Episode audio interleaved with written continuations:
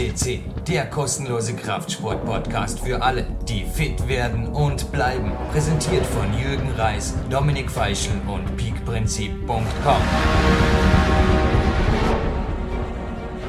Liebe PowerQuest CC-Hörer, PowerQuest CC Gold heißt es heute wieder. Unser Best-Off-Archiv, wo wir, ja, ich sage jetzt einmal, äh, Kraftsport oder echte Persönlichkeiten aus allen Sportarten in Zukunft auch präsentieren wollen, hat heute sicherlich einen hochkarätigen Gast mehr.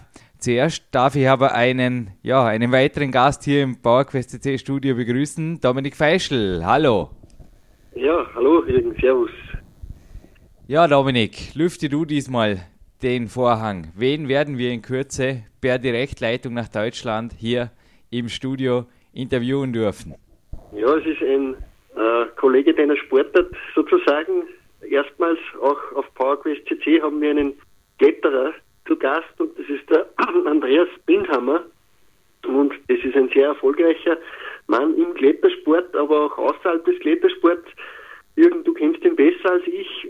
Ich kenne ihn aus deinem Buch, aus deinem zweiten Buch Big Power und durfte da ein Interview von ihm lesen. Ja, sehr interessante Passagen, auf die gehen wir natürlich danach noch ein bisschen länger ein. Und er wird wahrscheinlich auch im Interview noch einiges Interessantes sagen. Auf jeden Fall ein sehr interessanter Mann, oder? Ja, interessant ist für mich äh, klar unter, unter, untertrieben, was den Andreas Bindhammer betrifft. Der Andreas war für mich äh, die letzten Jahre sicherlich mehr als ein, ja, mehr als ein, ein, ein, ein Trainingspartner ab und zu oder ein, ein Vorbild oder wie auch immer.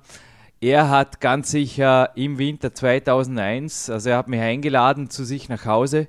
Ich konnte mit ihm also einfach dort mehrere Tage trainieren, leben und, und einfach auch seine, ja, also seine Intention für den Klettersport einfach aus erster Hand erfahren.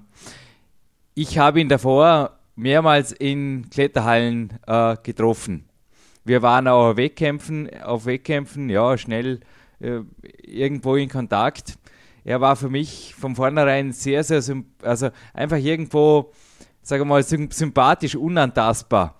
Er hat eine sehr zurückhaltende Art. Ich denke, das kommt auch im Interview im Big Power ganz klar herüber. Also er wäre der Letzte, der irgendjemandem sagt, was er, was er machen soll. Aber er geht seinen eigenen Weg so bestimmt, dass er auch mich dort im Winter 2001, also ganz sicherlich so beeinflussen konnte, dass ich letztlich auch kurze Zeit später, also ein halbes Jahr später, war ich im Weltcup also ein glattes Level besser. Und du weißt vermutlich, was im Sommer 2002 folgte, mein bislang immer noch bestes Weltcup-Resultat in Singapur 2002. Das verdanke ich ganz sicher, also ich verdanke einfach den High-End äh, Feinschliff in meiner Sportkletterlaufbahn als Wettkampfkletterer verdanke ich dem Andreas Bindhammer. Punkt zu seinen Erfolgen, glaube ich, er hat sogar Weltcup-Sieg errungen. Und souverän. das war in Österreich, wenn ich souverän, mich nicht täusche. Souverän sogar. Also ich erinnere mich immer wieder, also es ist für mich nach wie vor ein, äh, ja, ich werde, ich werde ihn natürlich auch im Interview darauf ansprechen. Es ist für mich eine Szene, die ich nie mehr vergesse, wie souverän er dort den Weltcup in Wiener Neustadt gewonnen hat. Für alle PowerQuest CC-Hörer, Andreas Bindhammer.de, ich werde die Homepage danach noch erwähnen, äh, Dort finden sich Infos, es finden sich auch Filmsequenzen. Äh, es wurde letztes Jahr von einer sehr, sehr schweren Felsbegehung von Andreas wurde ein Film gedreht, aber auch, äh, ja, sage ich mal, äh, die, die, es gibt äh, zahlreiche Wettkampffilme von ihm im Internet, also einfach ein bisschen recherchieren. Er ist für mich ein Kletterer, der wie kaum ein anderer im Weltcup, ich sage mal, die, die pure Kraft also die pure Körperbeherrschung demonstriert. Im Gegensatz zu anderen Kletterern, die also oft viel mit, mit Schwung, mit ein bisschen, ja, ja, äh, einfach, ich sage mal, mit Komponenten, die, die Kletterleistung bringen, die jetzt nicht wirklich was mit Rohkraft zu tun haben, ist also für einen Andreas, er sagt auch, sein statischer Kletterstil ist einfach das, was ihn nach vorne gebracht hat und er geht seinen Weg und er lässt sich da auch nicht, nicht irgendwo vor, von der Bahn abbringen und ich bewundere, wie gesagt, seine konstante Leistung. Wir, haben, wir haben ja schon einige Gold-Podcasts auf unserer Homepage PowerQuest CC, also ich erinnere mich da auch sehr genau an diesen Turner Lubos Matera, der spricht hier von Training bis zu sieben Stunden bei den Chinesen und das siebenmal die Woche. Jetzt durfte ich aus de, dem Interview von, von ihm äh, herauslesen, dass er auch sehr ähnlich hohe Umfänge fährt. Also da spricht er einmal von sechs Stunden, vier bis sechs Stunden und das ist schon faszinierend. Also wenn man bedenkt, äh, Klettern ist nicht Schachspielen, sondern das ist, ja. Ja, diese, halt.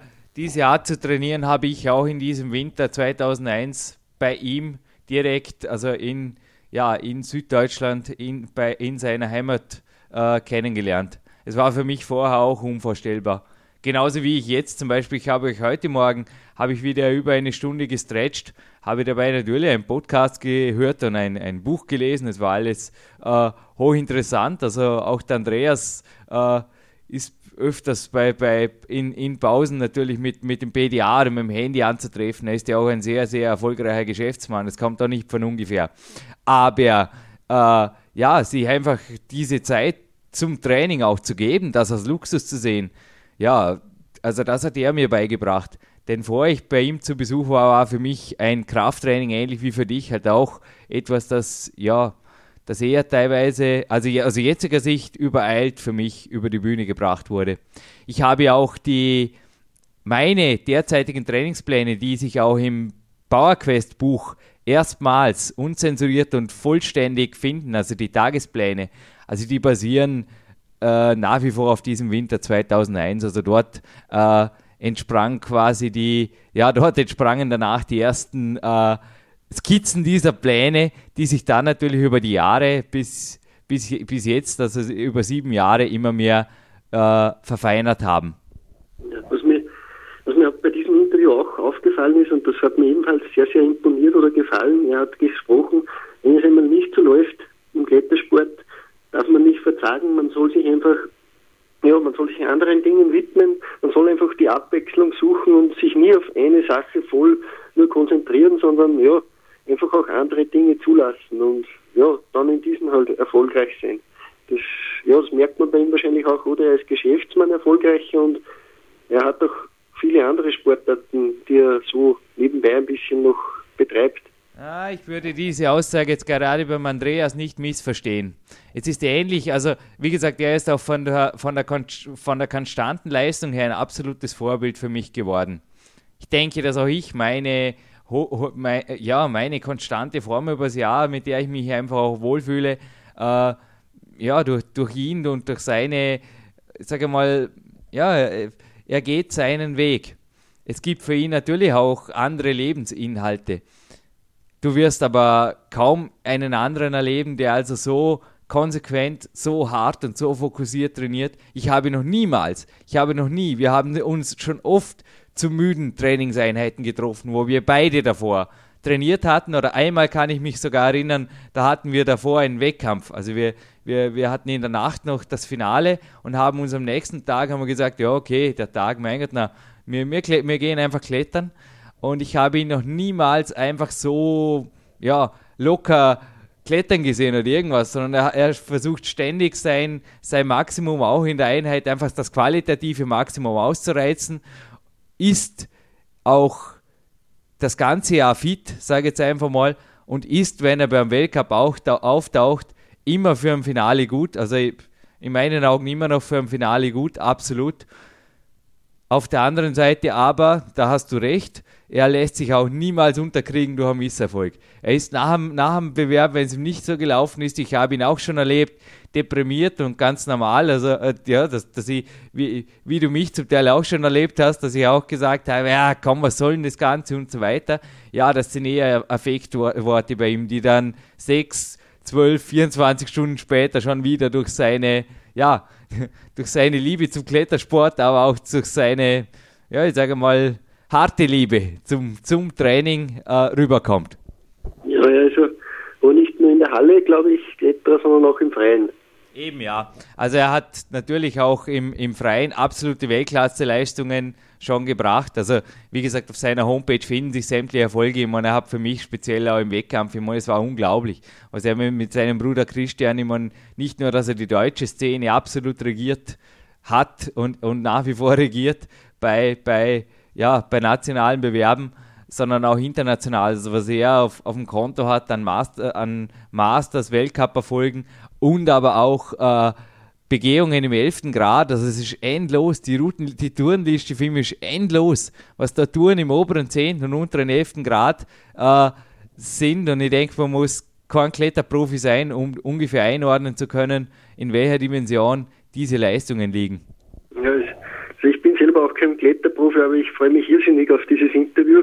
Erstens, weil ich, ja, weil er nach diesem Interview im Buch zweifellos zu, ein, zu einer Person gehört, die mir imponiert und ich denke, es wird auch vielen anderen Hörern zu gehen. Also er gibt Einblicke in den Klettersport, die uns ja auch du gibst und ja, er erweitert diese Komponente einfach mit seinem Wissen und bin schon sehr gespannt, muss ich sagen. Ich freue mich. Ja, gut, Dominik. Dann würde ich sagen, spanne ich dich und auch unsere Hörer nicht mehr länger auf die Folter. Der Telefontermin mit Andreas, ja, hier hat einen knallvollen Tag, steht unmittelbar bevor und ich würde sagen, ich wechsle die Leitung. Ich habe heute wieder einen ganz besonderen Gast am Telefon, einen absoluten Weltklasse-Athleten. Alle, die genaueres über ihn erfahren wollen, Andreas Bindhammers Homepage ist www.andreas-bindhammer.de. Also andreas-bindhammer.de. Er konnte als einer der ganz wenigen äh, deutschen Athleten einen Weltcup im Sportklettern gewinnen, konnte mehrere Mastersbewerbe, also internationale Mastersbewerbe gewinnen. Und ja, erst einmal ein herzliches Hallo und ein Danke für deine Zeit, Andreas. Hallo. Andreas, ja, gleich zu meiner ersten Frage. Ich habe es eben erwähnt, du hast als einer der wenigen äh, Auserwählten, sage ich mal, einen Weltcup in Wiener Neustadt souverän gewonnen. Es war zudem ein Bewerb, den ich selbst, also es war selbst einer meiner ersten Wettkampf-Erfahrungen, äh, sage ich mal, auf der internationalen Bühne und es war schon eine, eine gewaltige äh, ja, eine gewaltige Leistung, muss ich einfach sagen. Ich kann mich da noch sehr gut an die Finaltour erinnern, du vermutlich auch. Ja, jetzt gleich mal die erste Frage, wie gewinnt man einen Weltcup? Ja, also äh, grundsätzlich so, indem man konsequent seine Ziele verfolgt und ähm, das Training eigentlich über alles stellt. In, in einem kurzen Zeitraum von etwa zwei Monaten sollte man sich dann rein auf dieses ähm, Training konzentrieren und sich auf den Wettkampf speziell vorbereiten. Es gibt ja mal im amerikanischen Kraftsport dieses äh, Eat, Sleep and Train, also Essen, Schlafen, Trainieren. Das, äh, ja, dieser Lebens, äh, quasi dieser Lebenssinn war, glaube ich, auch bei dir und deinem Bruder Christian. Er hat übrigens in Wiener Neustadt damals den zweiten Platz belegt. Ich glaube, das war der entscheidende Erfolgsfaktor auch in der unmittelbaren Vorbereitung auf diesen gewaltigen Erfolg. Ja, das war mit Sicherheit genau so. Ähm, allerdings, man muss schon nur bedenken, dass man sich auch selber nur Ruhephasen gönnt, damit man mal abschalten kann zwischendurch. Weil wenn man unter Dauerstrom steht, dann äh, kann es sein, dass man die Konzentration dann direkt vom Wettkampf verliert. Also der Peak auf den Bewerb hin ist einfach das Entscheidende, glaube ich, dass du auch immer wieder sehr gut äh, realisieren konntest. Ja, genau. Wie, ja, wie, wie periodisierst du auf, auf einen Bewerb hin? Also ich habe auch schon in einer späteren äh, Phase dann, es war glaube ich zwei Jahre später, da war ich mit dir in Arco auf einem Trainingslager. Da war auch dann mehrere oder wenige Wochen später war ein Weg, ein Bewerb, den du auch, äh, du hast bei diesem Weltcup in Bozen auch souverän abgeschnitten. Ähm, Dort in Arco warst du aber in meinen Augen alles andere als fit. Also du warst eher Spur übertrainiert.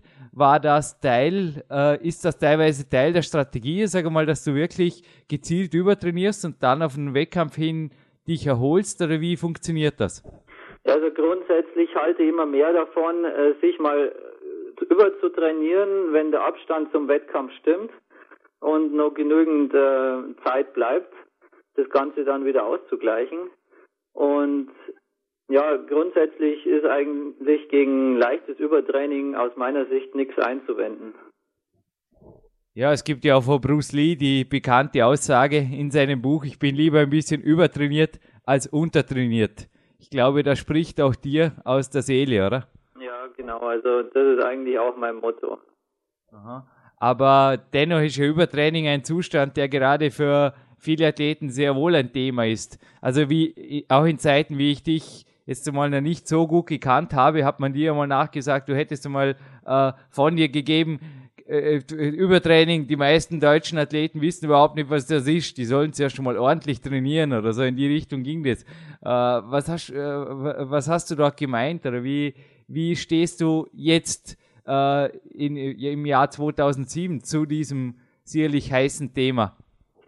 Ja, also grundsätzlich war es ein bisschen extrem ausgedrückt, aber es spiegelt meine damalige Erfahrung wieder, die ich äh, in unseren Teamtrainings gemacht habe mit den Leuten aus unserem Team, die grundsätzlich immer ein Ausdauerproblem hatten. Und für mich war das ganz klar, die haben nach drei Touren äh, im Training aufgehört weiterzumachen, weil sie sich irgendwie kraftlos gefühlt haben. Und äh, von dem her und aus der Warte war diese Aussage schon ganz richtig. Inzwischen gibt es allerdings schon einige Leute, auch in Deutschland, die sehr wohl ins Übertraining gehen und eher zu viel machen als zu wenig. Was, äh, ja, ich meine, wie, wie sieht jetzt ein Trainingstag bei dir momentan? Du bist, nehme ich an, auch mitten in der Aufbauphase, genauso wie ich. Wir haben jetzt den Winter 2007. Ähm, ja, wie schaut ein, ein normaler Trainingstag bei dir aus? Ich meine, jetzt, äh, ich sage jetzt ein, ein, ein normal harter Trainingstag. Ja, also jetzt im Moment äh, ist bei mir Bouldern angesagt auf äh, speziellen Schwächen, die ich habe. Das heißt, das, was mir jetzt von, vom Fels her gefehlt hat in der Saison, das versuche ich jetzt an der Kunstwand eben auszugleichen. Zum Beispiel Bouldern an, an Slopern oder extrem weite Züge und ähm, also meine Schwächen zum Beispiel Sprünge und sowas äh, wieder richtig zu koordinieren, an dem arbeite ich jetzt verstärkt. Aber wie, ja, welche Umfänge, also wie viel, ich sage jetzt mal, wenn, wenn jetzt ein Nichtkletterer, was, was kann ich mir ungefähr darunter vorstellen? Also in Form von Sätzen, Wiederholungen, Trainingszeit, Trainingseinheiten, wie schaut so ein Tag aus? Ungefähr, also nur ein grobes Schema, sage ich mal. Wie viel ja, Stunden und welche Intensität? Ja, also ich schaue immer drauf, dass ich möglichst äh, intensiv trainiere und äh, vor meinem Training erfolgt meistens ein Campus-Training, ähm, mhm. das heißt am, am Hangelbrett, was mhm. sehr intensiv ist. Das heißt, ich mache ähm, eine halbe Stunde Aufwärmen, schon sehr spezifisch, auch am Campusboard. Dann kommt etwa eine Stunde oder etwas weniger, so eine Dreiviertelstunde Campus-Training, das sehr intensiv ist, wo ich halt voll an meine Grenzen gehe. Und danach äh, folgt normalerweise das Bouldern. Insgesamt wird der zeitliche Aufwand so um die fünf Stunden betragen. Mhm. Äh, ich sage mal, normales Krafttraining, das auch du und dein Bruder, sag mal, eigentlich das erste Mal in der deutschen Kletterszene bekannt gemacht hat, dass, dass einfach das, das allgemeine Krafttraining auch sehr viel zum Klettern beiträgt, ist bei dir, glaube ich, eher in den Hintergrund gerückt in den letzten Jahren zugunsten der spezifischen Trainingseinheiten. Genau, also inzwischen habe ich festgestellt, dass man mit diesen isolierten Krafteinheiten aus dem Fitnessstudio äh, keine großen Fortschritte mehr macht und im, im Gegenteil sogar eher Rückschritte äh, provoziert. Und ich habe mal versucht, ähm, das Ganze umzulegen auf kletterspezifische Übungen. Das heißt, es erfolgt alles an, an der Wand beziehungsweise am Campusboard. Und mit dieser Art von Aufbautraining fahre ich eigentlich jetzt im Moment ganz gut. Mhm. Aber dein, dein, Trainingsgrundsatz könnte man auch bezeichnen, so viel wie möglich, aber dennoch so frisch wie möglich. Also wenn ich da höre von Sprüngen, von schnellkräftigen äh, ja, Übungen am, am Hangelboard und so weiter, man, das geht, das sind ja alles Trainingsinhalte, die unmöglich sind, wenn ich müde bin oder wenn ich, wenn ich übertrainiert bin. Das, das geht ja dann gar nicht mehr. Ganz genau. Also man muss dann schon auf seinen Körper auch hören wenn jetzt, äh, wenn man sich vorstellt, äh, sich in dem Boulder zu bewegen, kann ein Sprung sein oder irgendwas anderes, sehr intensives, und man kann sich einfach schon gar nicht mehr vorstellen, das zu machen, dann sollte man eigentlich das Problem wechseln und vielleicht äh, eine Stufe zurückschalten. Allerdings, wenn das Ganze dann von der Intensität her dann irgendwie bei 50, 60 Prozent äh, landet, dann kann man eigentlich aufhören mit der Trainingseinheit. Mhm. Also du, ich sage mal, du beendest jede Trainingseinheit, ich sage mal, relativ frisch zumindest. Genau, also ich schaue immer, dass mir nichts äh, wehtut und äh, dass ich nicht völlig ausgebrannt bin, weil meistens will ich so aufhören, dass ich am nächsten Tag wieder trainieren könnte. Mhm. Selbst wenn du es nicht machst, auf wie viele Trainingstage kommst du momentan in der Woche? Was, wie viele intensive Trainingstage bringst du unter als Profi, als Vollprofi? Also ich denke, dass im Schnitt vier, vier Tage sind. Also vier Tage genügen sogar als, als Profi, sage ich mal, um ein Maximum aus seinem, also mehr ist einfach führt, führt nicht zu mehr. Genau. Also die intensiven, spezifischen Trainingseinheiten werden sie auf vier pro Woche beschränken, wobei man am Ruhetag dann auch nur irgendwie was ausgleichend machen kann, zum Beispiel Stretching oder Körperspannungsübungen und sowas. Das ist eigentlich sehr gut, weil es auch die Regeneration beschleunigt. Ja, Thema Ruhetag. Also du hast mich ja auch einmal schockiert, indem du gesagt hast, ich mache am Ruhetag ein Krafttraining. Haben wir gedacht, ja, super. Also ja, das ist äh, wie, wie, welche Aktivitäten empfiehlst du am Ruhetag und was sollte ein Profi am Ruhetag tunlichst bleiben lassen, Andi? Eigentlich sollte man sich mit den Sachen beschäftigen, äh, die einem nicht allzu schwer fallen. Und es sollen nicht zu intensive Übungen sein, eher, eher statische Übungen, die die Haltekraft zum Beispiel, die Körperspannung betreffen. Und dann zusätzlich natürlich sehr viel dehnen, weil das Ganze am normalen Klettertag oder am Trainingstag eigentlich sehr vernachlässigt wird. Mhm. Aber du hältst also nicht wirklich viel von Alternativsportarten wie, ich glaube, ich habe dir mal über, über Jogging, habe ich dir mal nicht so eine, eine nicht so nette Aussage sagen gehört, weil ja, für einen Kletterer ist natürlich auch, dass die, wenn die Beine schwer müde sind, ist einfach ein furchtbares Gefühl. Und ich habe auch, also ich für mich habe zum Beispiel die Walks gefunden, die Spaziergänge, die Powerwalks immer wieder untertags aber ich denke, weder den ganzen Tag vorm PC sitzen, noch den ganzen Tag rumhirschen und irgendwie sich körperlich zu verausgaben, ist äh, professionell oder irgendwo in der, in der Mitte liegt halt die, die, die goldene Mitte, sage ich mal. Ja, genau. Also man muss auch irgendwie in sich hineinhören und, und äh, sich fragen, was tut einem gut. Mhm. Sport am Ruhetag. Jetzt beim Laufen, in meinem Fall ist es so, ich bin es gewöhnt, dass ich intensiv trainiere und genauso mache ich das beim Laufen auch. Und so wie ich mich kenne, mache ich mich halt dann beim Laufen platt und verschleudere hier meine Energie, die ich dann am nächsten Tag halt beim Klettern wieder brauche. Mhm. Und, und deswegen halte ich mehr davon, ähm, irgendwie so Stretching und Körperspannung zu machen an so einem Tag. Ja, ich glaube, du hörst vor allem wirklich auf deinen Körper, was dir gut tut und das zeichnet dich auch aus. Ich glaube, ich habe sogar mal bei, bei Sauna und so weiter da, da eine Aussage von dir, die blieb mir echt hängen. Ich fühle mich nicht gut danach, darum gehe ich nicht in die Sauna. Es war für mich ganz logisch einleuchtend klar. Also ja, dass einfach individuell da äh, regenerativ, was für den einen regenerativ ist, ist für den anderen Stress. Ja, genau. Also in meinem Fall ist es wirklich so und viele äh, sagen mir immer wieder, wie gut ihnen Sauna tut, aber ich kann das überhaupt nicht nachvollziehen, weil mich schlaucht es einfach, wenn ich zu sehr schwitze. Mhm. Also ich bin das einfach nicht gewöhnt und deswegen mache ich das auch nicht. Mhm. Äh, Thema auch Regeneration, Schlaf. Ich sage mal Lifestyle, Schlaf, Ernährung, auch Supplemente. Welchen Stellenwert gibst du diesen und welche Disziplin hat hier im Profi walten zu lassen? Ich meine, es ist sicherlich äh, in, in gewissen Zeiten im Jahr ist es unumgänglich, dass einfach auch du hast ein Unternehmen, äh, dass, dass, dass einfach teilweise sich ja Termine verschieben oder je nachdem, auch du bist oft mit dem Auto am Weg, wo also die, die Straßenlage, ich glaube, auf deutschen Autobahnen auch nicht immer so kalkulierbar ist. Wie timest du das, dass da irgendwie, dass, dass das geht? Also welchen Stellenwert, Stellenwerten, welcher Disziplin unterstellst du dich da bei, der, bei den regenerativen Randfaktoren, sage ich mal?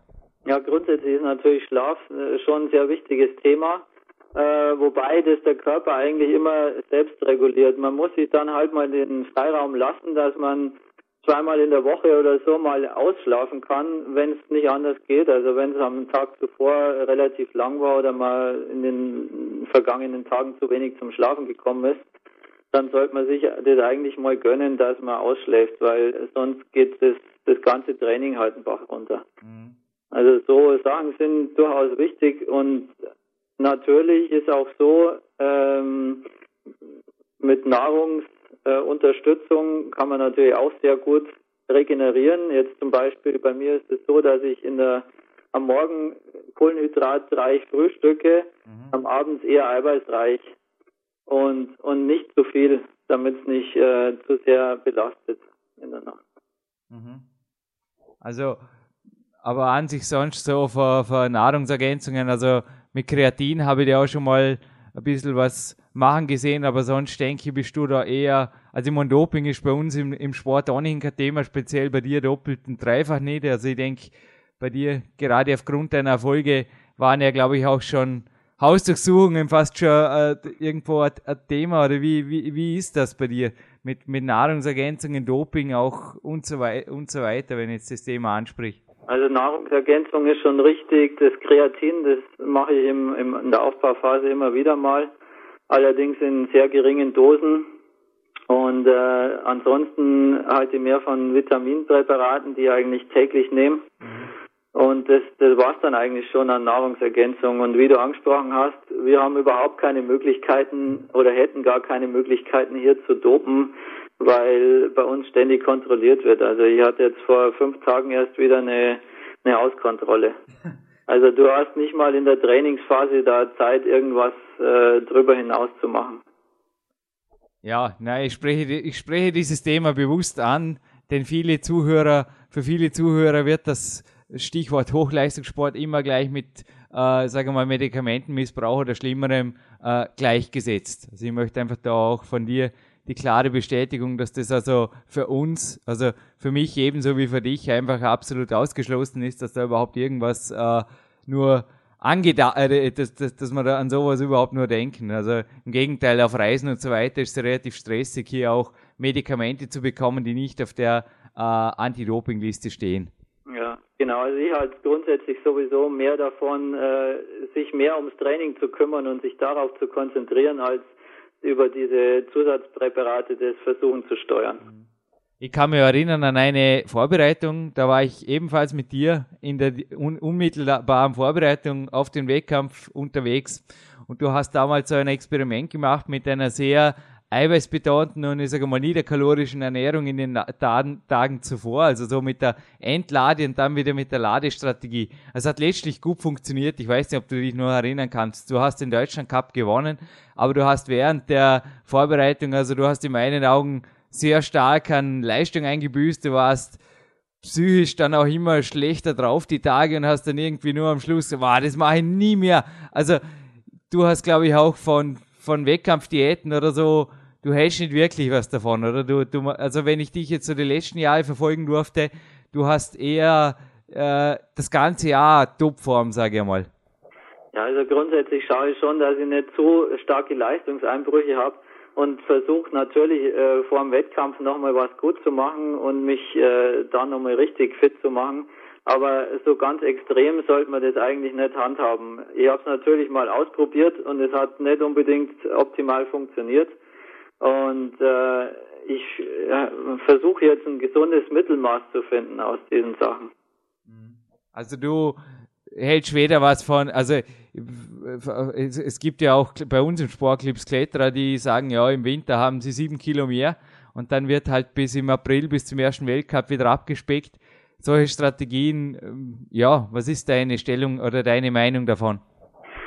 Es ist grundsätzlich so, ich will mir immer gut fühlen. Also das, das wird keinen Sinn machen, jetzt da irgendwie an Masse aufzubauen während dem Winter und mich die ganze Zeit schlecht zu fühlen und in dem Zustand zu trainieren. Lieber mache ich es nicht ganz so extrem und bin das ganze Jahr einigermaßen fit als als äh, umgekehrt.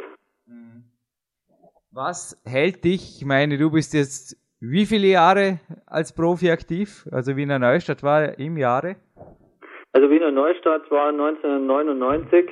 Aber du bist ja schon wesentlich länger. Wann wär, ich meine, du hast, du hast genau wie ich sehr, sehr spät mit dem Klettern, mit dem Leistungssport eigentlich begonnen. Ich glaube, du warst 17, oder? Ja, also ich habe mit, mit 16 eigentlich meinen ersten Kletterkurs gemacht erst. Und äh, der Einstieg ins Wettkampfgeschehen erfolgte dann mit 19 erst. Das war im Jahre? Das glaube ich war im Jahre 92 oder 93. Mhm. Ja, muss sowas gewesen sein in dem Fall. Ja. ja, ja. Also ich bin auf jeden Fall jetzt schon relativ lange dabei im internationalen Geschehen auch. Also so zwölf Jahre habe ich auf jeden Fall auf dem Buckel jetzt. Auf dem Buckel. Andi, wie? Also, wenn du es wenn du es nur auf dem Buckel hättest, würdest du inzwischen vermutlich bucklig gehen. Aber ja, du, du gehst also nach wie vor in meinen Augen als, als eine der Lichtgestalten im, im internationalen Wettkampfgeschehen einfach motiviert um, bist auch für viele, wie auch für mich, warst du einfach ein Riesenvorbild oder bist du nach wie vor ein Riesenvorbild. Wie hältst du deine Motivation auch über all die Jahre? Also du hältst nicht nur deinen Körper, sage ich mal, ständig fit, sondern bei dir merkt man auch, was das Psychische angeht, also kaum Schwankungen, dass du einmal nicht motiviert bist, ist, das gibt's einfach nicht. Oder bei, bei dir gibt's auch keine Trainingspause oder irgendwas. Das gab's noch nie. Das, also, ich weiß auch nicht, das, wie, woher kommt dieses innere Feuer für den Sport?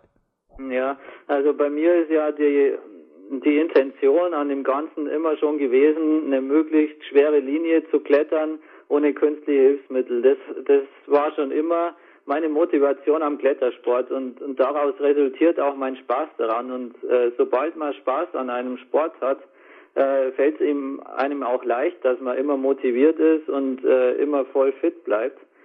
Und, und das ist eigentlich der Grund, warum das bei mir funktioniert, weil ich immer verschiedene Ziele habe. Mal ist ein Wettkampf, mal ist eine schwere Route draußen, mal ist ein Boulder draußen. Äh, ich habe immer irgendwelche Ziele, die ich gerade verfolge. Und du bist da relativ flexibel, glaube ich, oder? Was, was die Ziele angeht. Also du achtest wirklich darauf, was macht Spaß. Ja, genau. Also ich höre da auch in mich hinein und wenn mir mal ein Wettkampf gerade keinen Spaß macht, dann gehe halt draußen klettern und lass einen Wettkampf mal sausen. Und äh, umgekehrt ist auch so, wenn ich viel draußen unterwegs war, dann reizt mich mal wieder ein Wettkampf und dann gehe halt auf den Wettkampf und konzentriere mich auf das Training.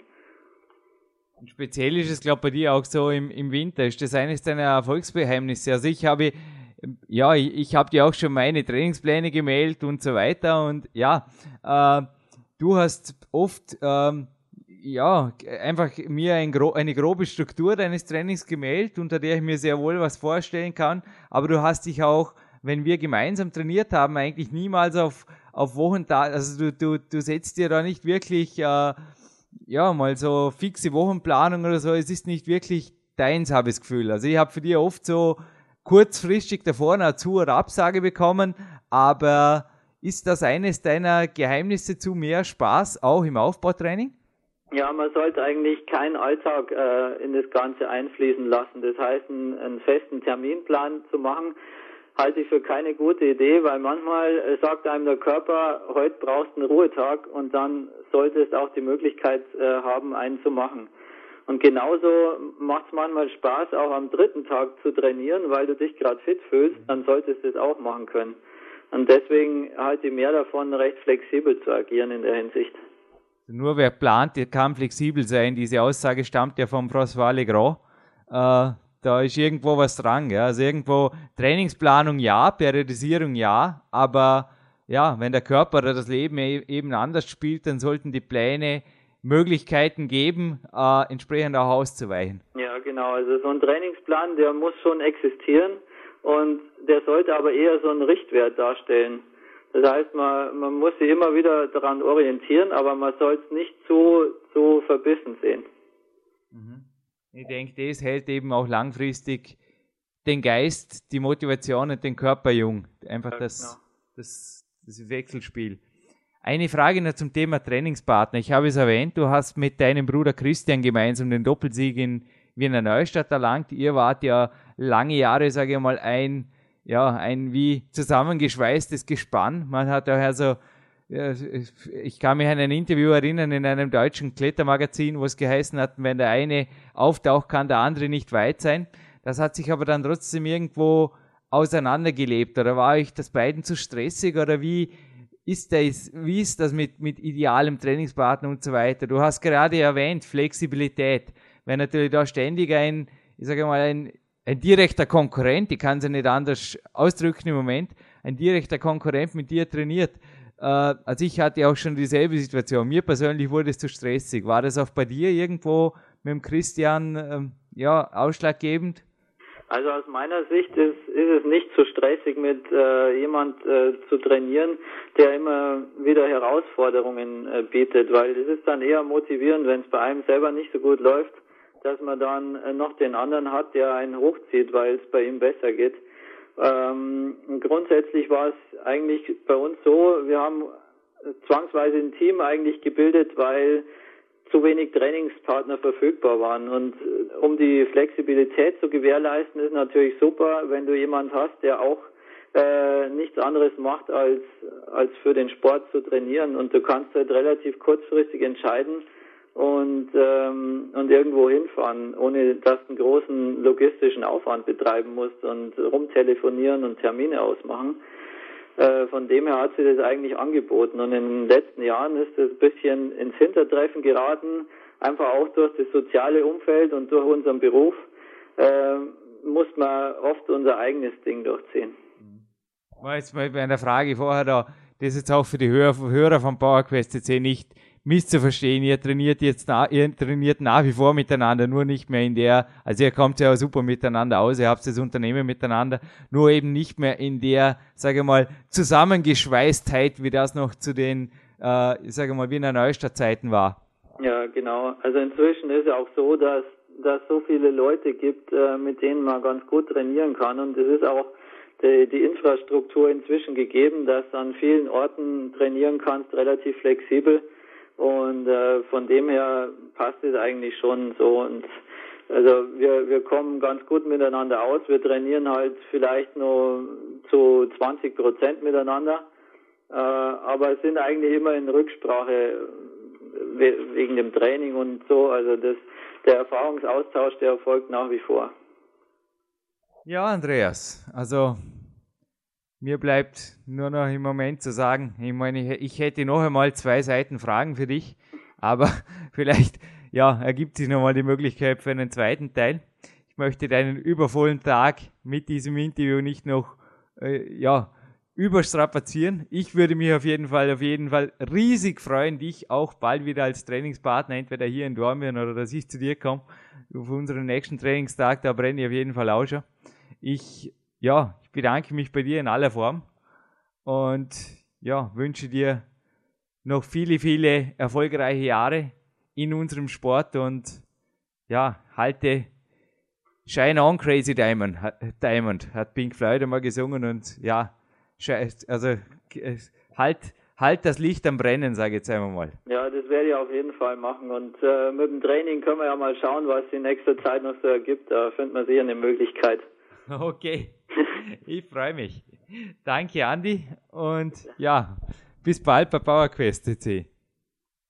Ja, Dominik, wir sind zurück im Studio und ja, ein herzliches Dankeschön noch einmal hinterher dem Andreas. Ich denke, es war sehr, sehr spannend, hier wirklich erste ja, Eindrücke aus erster Hand aus der Welt des Hochleistungssports zu bekommen. Ja, also ich bin auch begeistert, war hochinteressant für mich. Wie gesagt, ich bin selbst kein Kletterer, habe es aber schon einige Male probiert und es fasziniert mich und wenn man dann von solchen Leuten Wissen aufsaugen kann und das sage ich immer wieder, unsere Gold-Podcasts, man kann sich von jedem eine Scheibe abschneiden und so ist es auch beim Andreas. Also hat mir sehr gut gefallen, vor allem er trainiert auch, ja, auch Sachen, die sogar ich mache als Nicht-Kletterer, ja, wahrscheinlich das Hangeln, aber auch ja, Blockierkraft und so. Und seine Aussagen haben mir sehr gut gefallen.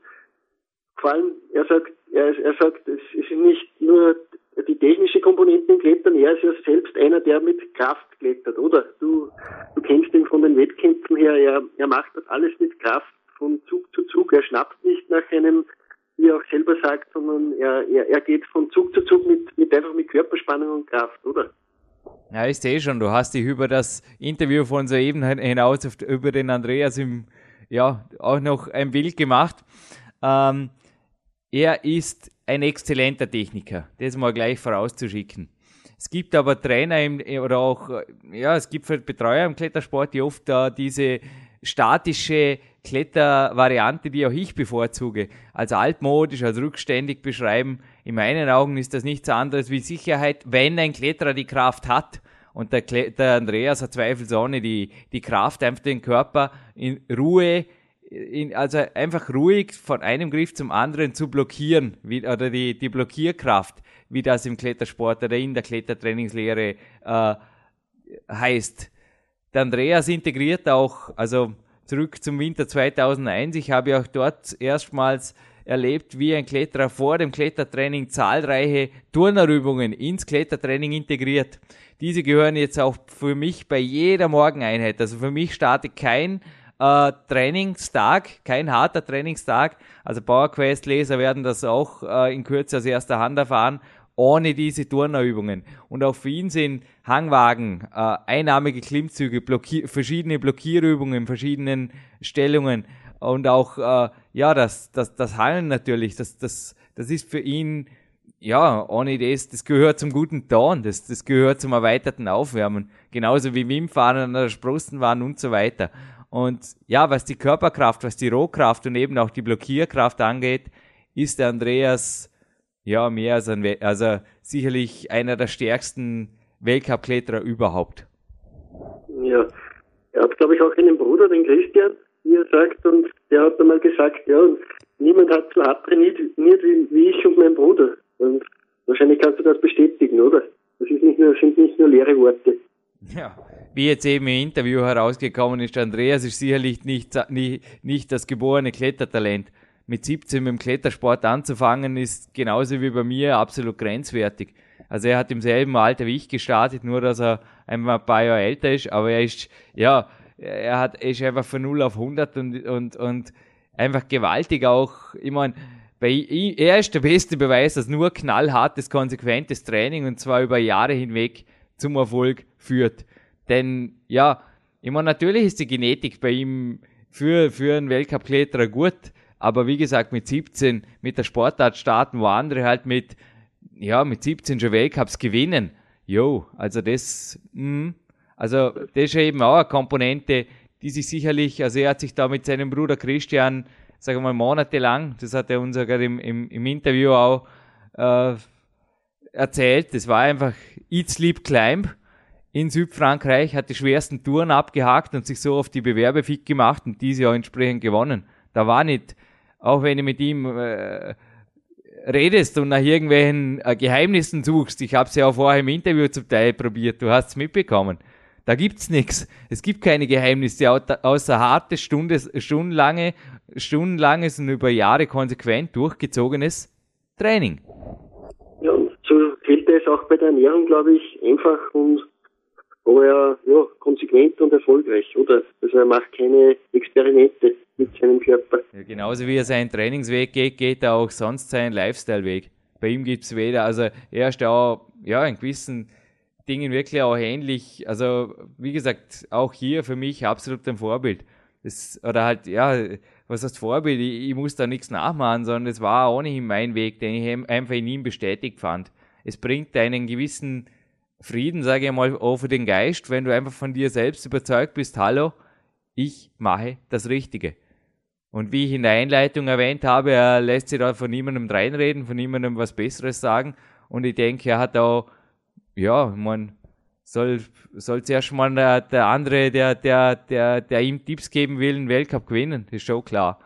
Nicht, dass er, also nicht, dass er ignorant wäre gegenüber Tipps von anderen, aber er, er kennt einfach seine Stärken, seine Systeme und ich denke, ja, ich, ich denke einfach, die meiste Zeit denkt er sich sein Teil berechtigt. Ja, liebe Baugesthörer, ich glaube, äh, wir haben mit diesem Interview wieder ein richtiges Goldschmankerl zu bieten gehabt. Ich glaube, wir haben ja zahlreiche Kletterer, die uns da in dieser Sendung regelmäßig zuhören, aber ich glaube, es ist nicht nur für die Kletterer, sondern auch für alle anderen Athleten und Sportler ein Highlight, weil ja, man kann sich einfach sein, diese Passion, die dieser Mensch in sich trägt und einfach diese Zielsetzung, die kann man sich einfach kopieren auf seinen eigenen Lebensbereich. Also ja, für mich immer wieder faszinierend, solche Leute, die einfach erfolgreich sind und wir haben da zahlreiche schon auf diesem Gold-Podcast und von jedem kann man sich irgendwie etwas abschneiden, eben weil sie erfolgreich sind und ja, die machen einfach richtig, die Sachen richtig und ja, dann, da kann man sich von jedem was nehmen. Siehst auch du wahrscheinlich so irgend. Auch wenn du selbst erfolgreich bist, ich glaube, du, du sagst ja selber, ja, es sind irgendwie Vorbilder. Ja, es, es, es, es sind, also den, den Weg alleine zu finden, ist zwar eine Möglichkeit nur mit anhand von Mentoren, sage ich mal, die man speziell auch menschlich bewundert, geht es einfach leichter und mein Ziel auf dem Podcast äh, Goldportal ist auch, dass ich nicht nur, ich sage mal, Weltklasse Sportler bringe, sondern auch echte, also dass, dass wir auch echte Persönlichkeiten finden.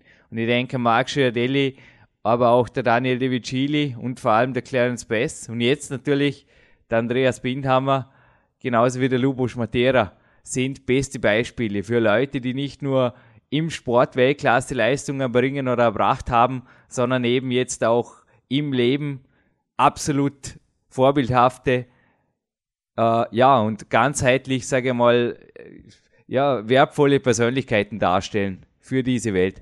Vielleicht kannst du nochmal auf die Internetadresse hinweisen von Andreas. Das wäre vielleicht nochmal interessant für unsere Hörer, dass sie sich noch einfach, einfach informieren über diesen Mann. Ich glaube, es ist es wert.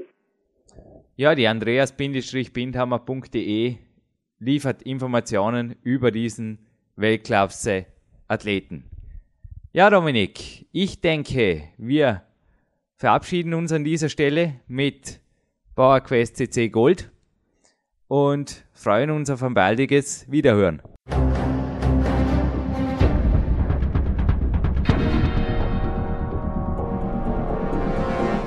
Fitness-Bestseller der Peak-Trilogie, kostenlose Newsberichte und weitere Podcasts von PowerQuest CC sowie Trainingssoftware, Supplemente und Trainingsausrüstung, Personal Coachings, Seminare, Workshops und mehr. Jetzt direkt im Internet auf www.peakprinzip.com oder www.jürgenreis.com.